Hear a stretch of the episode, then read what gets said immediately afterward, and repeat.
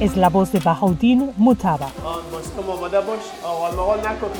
Es profesor en una universidad destacada en Fort Lauderdale, Florida, Estados Unidos. Dean, como le llaman de cariño, puede llegar a ser un maestro para muchos de nosotros, pero no un maestro de aula académico, sino uno de vida.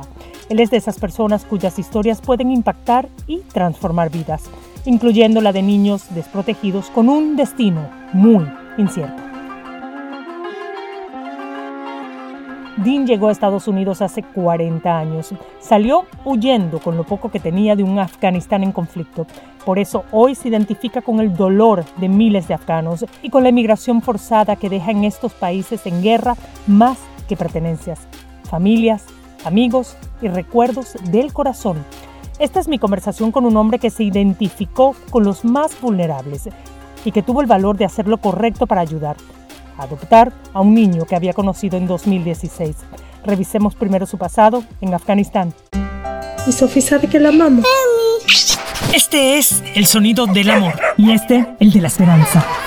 Bienvenidos a Xiomara en 360, el podcast. Soy Xiomara González Correa, periodista de la televisión nacional en Estados Unidos. Mi enfoque, contar y reportar historias de carácter social. Mi vida profesional se la dedico a los animales y a los niños. Historias reales, gente real, sonidos que despiertan y motivan. Porque si aprendemos de los más inocentes y auténticos, probablemente nos hacemos más sabios vulnerable, algo despistada. obsesiva y madre adoptiva y de crianza temporal. Comparto historias de los que cuidan seres desprotegidos de otros, incluyendo animales frágiles. Porque cuidar te hace cuidarte, perder te hace ganar, llorar quizás luego te hace sonreír, aprender y comprender te hace amar y mejor aún, actuar. Aquí estamos para expresar, no para impresionar. Cuento historias con propósito de gente con persistencia de mosquito, paciencia de hormiga, lealtad de perro y desapego de gato. Gracias por estar aquí. Xiomara en 360. I can, you can, we can.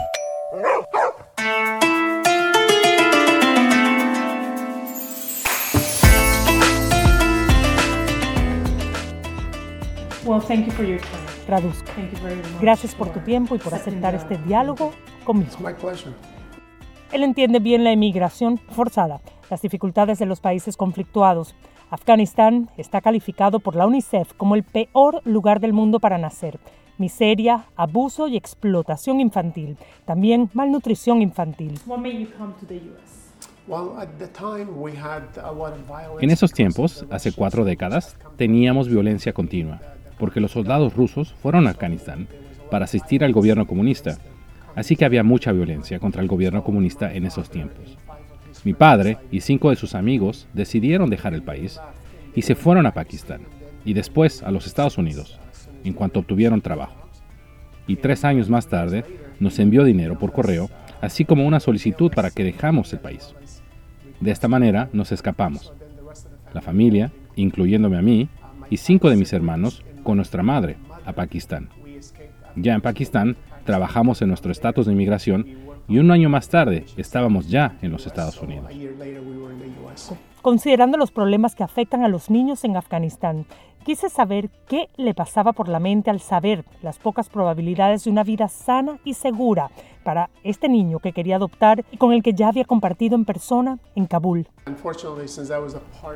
Desafortunadamente, como yo era parte de esa resistencia a la violencia en contra del gobierno y los constantes bombardeos de ese gobierno, a los pueblos y a los daños colaterales a la gente muriéndose, podía entender los peligros asociados con esa situación. Y ahora mi hijo estaba pasando por el mismo proceso en la ciudad donde él vivía.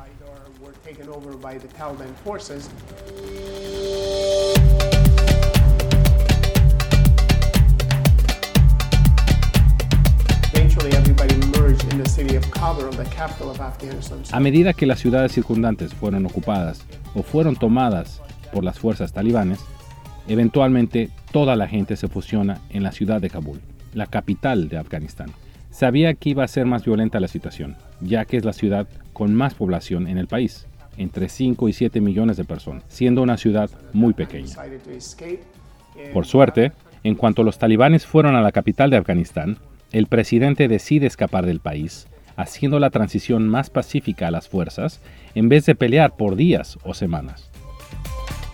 Claro que estaba preocupado, que se iba a tornar violenta, ya que la ciudad tenía mucha población y muchos no estaban de acuerdo con algunas de las medidas que el talibán iba a imponerles, especialmente en esta ciudad de Kabul.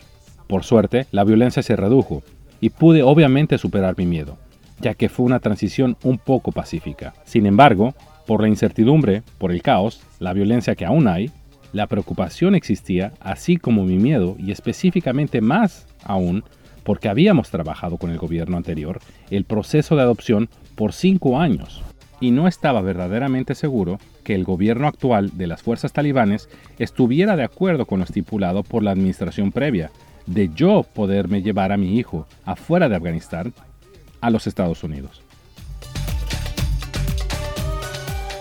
Así que ese miedo, el caos, la violencia se aumentaron pensando que el nuevo gobierno podía imponer nuevas reglas y políticas para los padres que querían adoptar. Así que eso, mi miedo, aumentó desafortunadamente.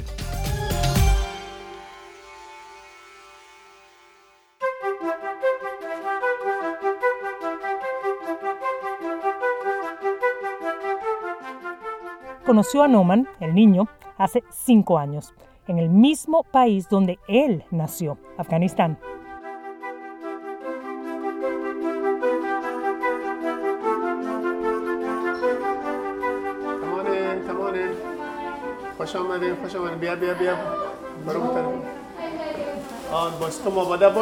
Hace muchos años mi esposa y yo decidimos ser padres, adoptar, pero no pudimos pasar por el proceso de estudio de nuestro hogar durante los noventas.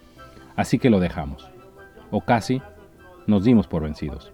Sin embargo, en el 2016 estaba en Afganistán y una de mis primas me mandó un mensaje de texto diciéndome que había un niño de 5 años disponible para adoptar y si todavía estábamos interesados, que le dejara saber. Así que le dejé saber que de hecho estaba en Afganistán. Había llegado el día anterior para una asignación de docencia en la universidad y que me encantaría conocer a este pequeño niño y escuchar su historia. Me contaron que había perdido a su madre y necesitaba medicamento y cuidado especial. Conocí a su familia y a él, y la manera en que se conducía y hablaba. Sabía que obviamente tenía que hacer algo, así que pensé que era el tiempo perfecto para nosotros adoptar.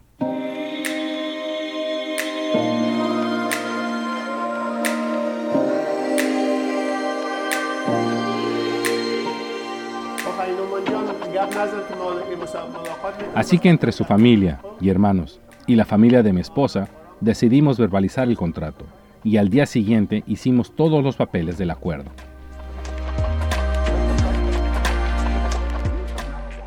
Así comenzó el proceso de adopción en Afganistán en el 2016.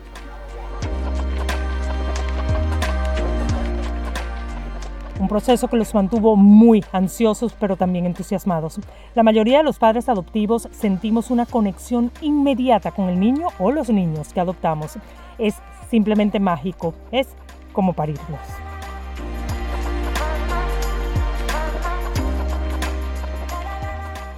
Did you feel that? Did you feel like you were like just giving birth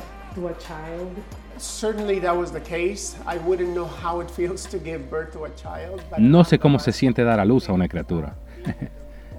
Sin embargo, en ese momento sabes que eres la persona correcta para esta criatura. Y esta criatura sabe que eres la persona correcta para ser parte de tu familia.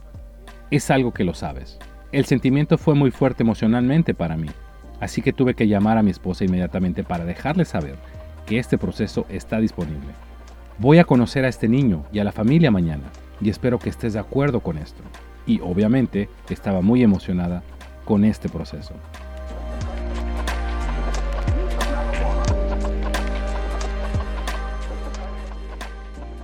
Y cuando lo conoces, sabes instantáneamente que el proceso tiene que empezar inmediatamente.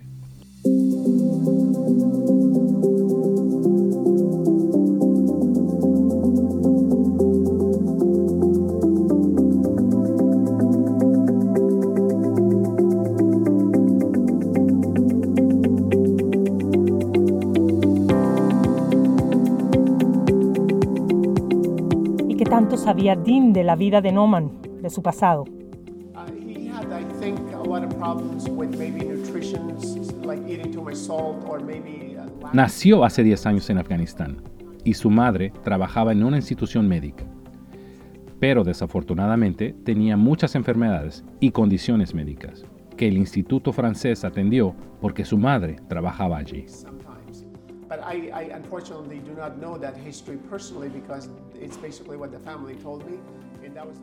Creo que tenía problemas de nutrición, como comer mucha sal o falta de vitaminas. A veces se hinchaba, a veces tenía problemas estomacales. No tenía una enfermedad específica porque estaba hospitalizado por semanas.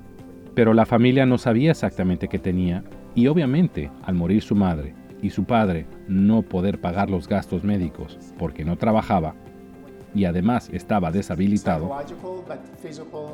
querían una familia que le pudiera dar la ayuda psicológica y cubrir sus necesidades de salud inmediatas. Y por eso me llamaron, para comenzar el proceso de adopción.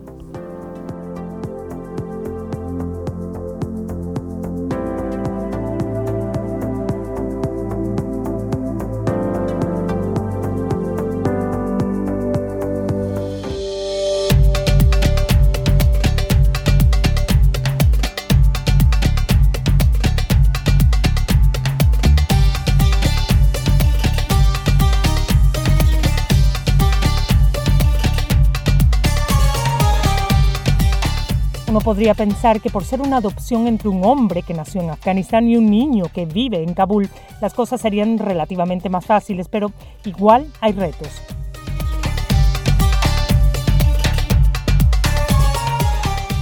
Los hay para los locales y los hay para los extranjeros que optan por la adopción internacional.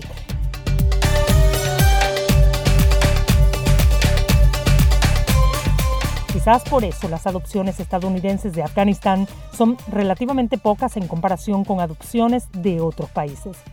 Según datos del Departamento de Estado, para que tengan una idea, desde 1999 hasta 2019, 41 niños afganos fueron adoptados por familias estadounidenses.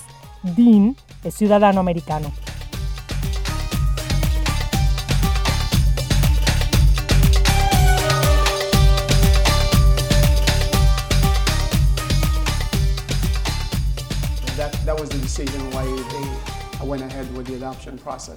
Una de las cosas que teníamos que hacer es pasar por un estudio del hogar para ser elegibles a ser padres adoptivos y esto lleva seis meses a un año.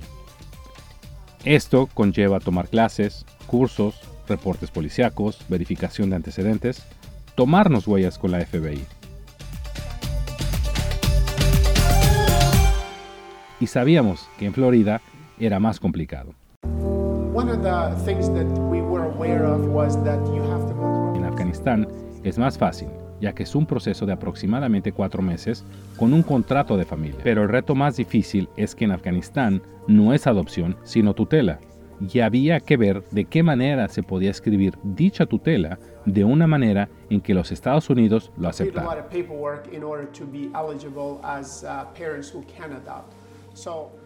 y tomó tres viajes y tres abogados para hacer esto y escribir que este padre tiene la tutela legal del niño y de ser aceptado como una adopción en los Estados Unidos y este padre es elegible de sacar a este niño de Afganistán a los Estados Unidos. Así que si no se tenían estas declaraciones específicas, las autoridades estadounidenses no lo iban a aceptar.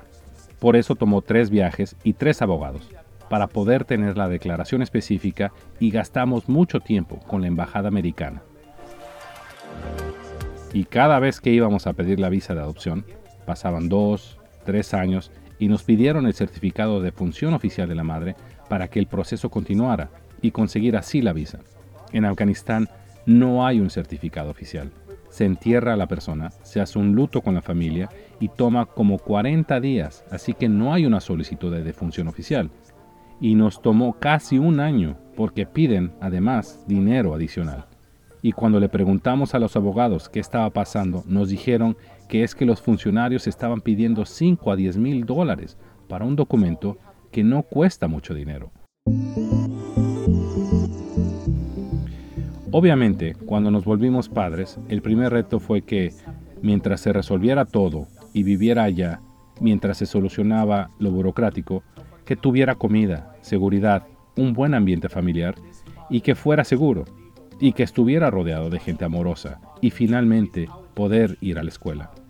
Así que tener cuidado en casa, educación, seguridad y crecer con una familia alrededor, mía y de mi esposa, yo no tenía ese problema, porque yo tenía un trabajo estable y mi esposa tenía un trabajo. Pero esto no hacía el proceso más rápido allá en Afganistán.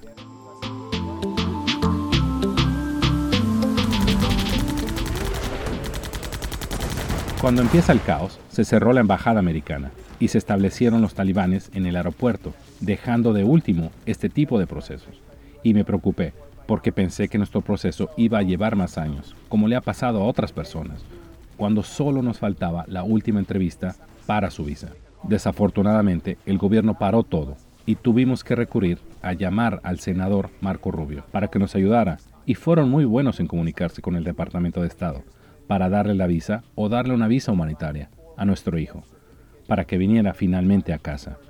Como yo era su padre legal desde el 2017 en Afganistán, aún con eso no podía sacar la visa de adopción para los Estados Unidos.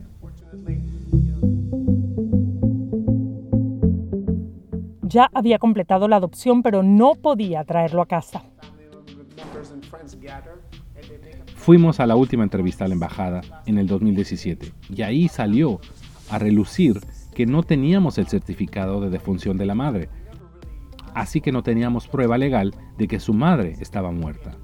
Y esto tomó un año y medio, casi dos, para conseguir. Este proceso se finalizó en abril del 2021 y estábamos esperando la última entrevista para la visa y de ahí la evaluación médica para poder llevarlo a casa.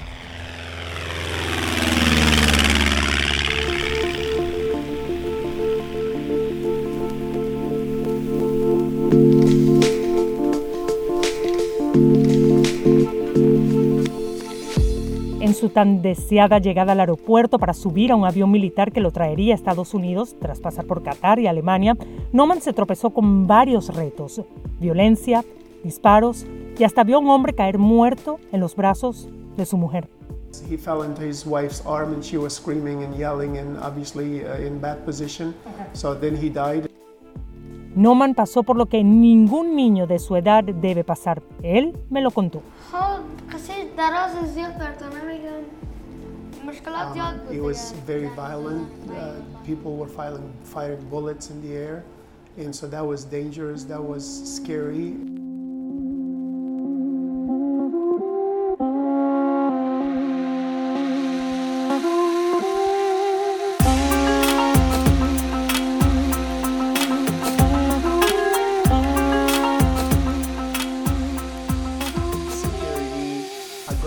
Tuvimos que esperar por el Departamento de Estado, que éste enviara los documentos para que mi hijo pudiera ir al aeropuerto y enseñar la visa, y el Departamento de Estado nos dijo que los soldados americanos lo iban a cuidar y hacerse cargo de sacarlo de Afganistán.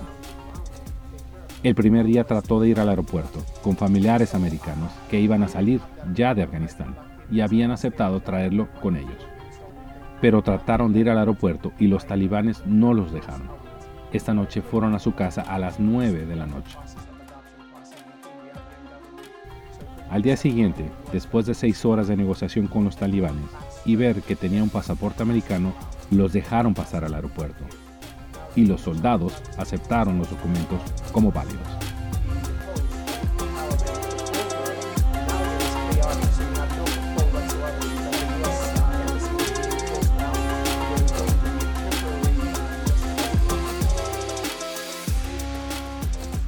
Obviamente estaba feliz, aliviado de que estaba en el aeropuerto y con la esperanza de que estaba en una zona segura, en vez de estar afuera, en la ciudad. Pero mi corazón saltaba a cada momento.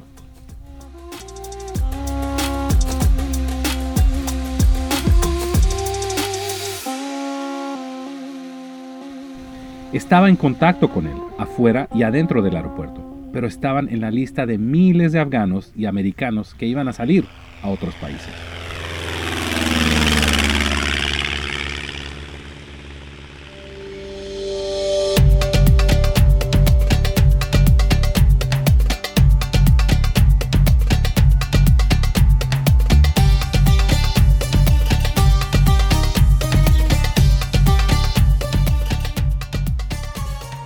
no sabían cuándo era el vuelo o para dónde, pero al menos estábamos felices de que estaban en una zona segura.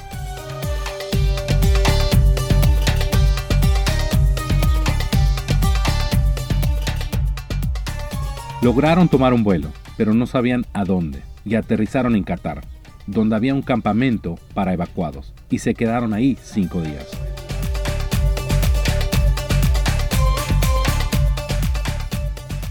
De allí consiguieron un vuelo a Alemania, donde se quedaron cinco días más y volaron a Washington, D.C.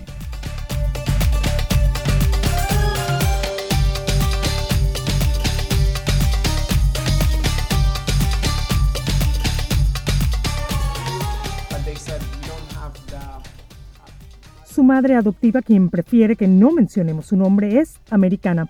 No habla persa, que es el idioma de Noman y el profesor Dean. Ella lo conoció ya en Fort Lauderdale. Del aeropuerto se lo llevaron a su casa, donde tenía una habitación arreglada desde 2018, llena de libros, diccionarios y juguetes. Ella esperaba entusiasmar a ese hijo que no pudo nunca tener y al que adoptó con tremenda valentía y paciencia. A mí me enterneció mucho conocerlos. Les juro que ese niño, Noman, es hermoso. Tiene una de las miradas más tiernas que he visto en mi vida. Y ese día que los entrevisté fue su primer día de clases, el primer día de clases de Noman. Él quiere estudiar y prepararse y parece enfocado y muy obediente. Dice que quiere ser doctor y otras cosas más, pero por ahora es maestro, pero también de vida, como su padre. Medical doctor or engineer. I think he's leaning more toward dentistry as of yesterday. Bueno, tenemos la esperanza de que sea una persona muy exitosa y educada, y dice que quiere ser médico o ingeniero, pero desde ayer quiere ser dentista. Y nosotros, claro, lo apoyaremos y estaremos muy felices.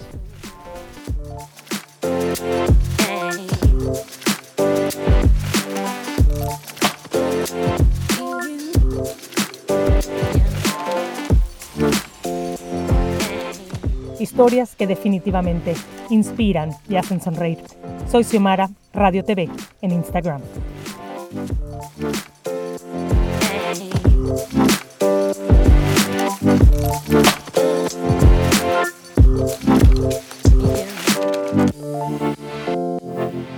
Xiomara en 360 es una producción de Xiomara 360 y Actualidad Media Group. Más información en xiomara360.com. Tus comentarios y reviews en esta y la mayoría de las plataformas de audio disponibles me ayudarán a crecer y a llevar mejor el mensaje a quienes quieran escucharlo desde el corazón.